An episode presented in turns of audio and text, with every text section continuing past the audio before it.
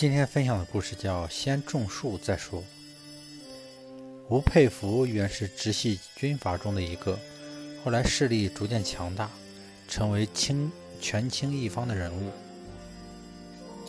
吴佩孚少年时的同学王肇中，看他的权势很大，前来投靠。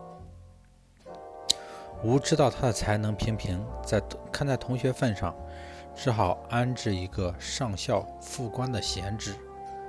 但是王却想，却想过县，却想过过县长的瘾，要求派往河南。吴佩孚在他申请书上批“渔民何辜”四个大字，断了他的念想，断断绝了他的念头。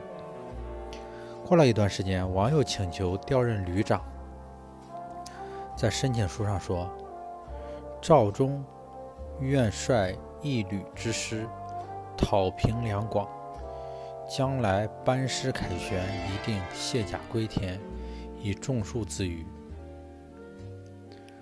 吴佩孚批上五个字：先种树再说。